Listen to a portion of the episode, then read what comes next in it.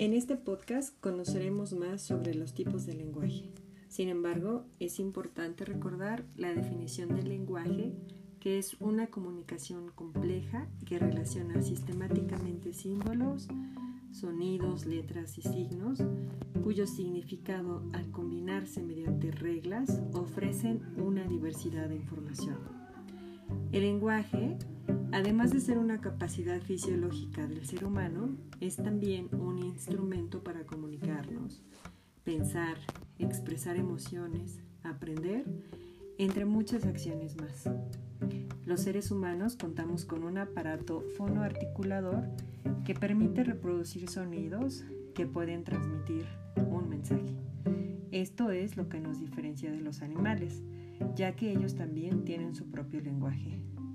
¿Sabías que cuando pensamos lo hacemos a través de imágenes que evocan objetos e igualmente utilizamos un lenguaje gramaticalmente estructurado? Ahora sí, hablemos de los tipos de lenguaje, que son cinco. El lenguaje acústico, químico, el lenguaje visual, telegráfico, el lenguaje táctil receptivo y el lenguaje comprensivo, expresivo u oral y vamos a detallar cada uno para que quede más claro. Empecemos por el lenguaje acústico-químico. Es aquel relacionado con la producción y recepción de sonido y, como ya comentamos, los seres humanos a través del aparato fonoarticulador, que está compuesto por nariz, boca, faringe, laringe, cuerdas vocales, bronquios, pulmones y diafragma, esto les permite una amplia producción de sonidos articulados conocidos como fonemas. Esto es lo que estás escuchando actualmente a través de mi voz o también a través del el canto, por ejemplo. El lenguaje visual o telegráfico es el lenguaje que nos sirve para comunicarnos con imágenes, símbolos, pinturas, iconos y de los más conocidos pues es el lenguaje de señas que lo utilizan las personas con discapacidad auditiva y el código Morse que hasta la fecha lo siguen utilizando para eh, la aviación.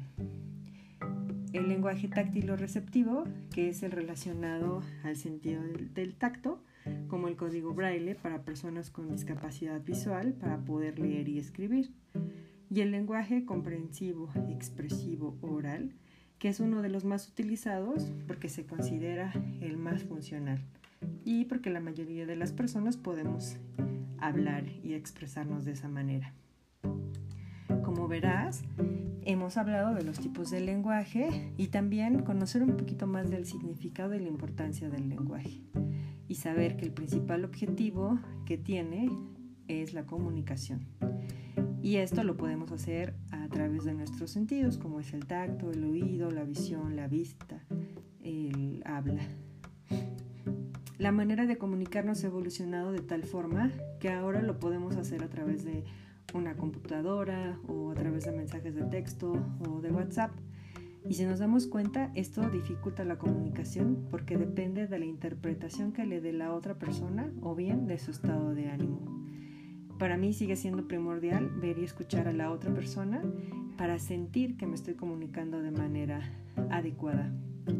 Considero que la información que vimos aquí puede ser de utilidad para ti, para conocer más sobre el lenguaje y pues también reflexionar acerca de la capacidad que tenemos los seres humanos para comunicarnos y a la vez darnos cuenta que nuestro principal problema es comunicarnos con el otro, que validemos lo que entendemos o que algunas veces no corroboramos lo que estoy entendiendo correctamente y esto es la mayoría de los problemas de las relaciones humanas.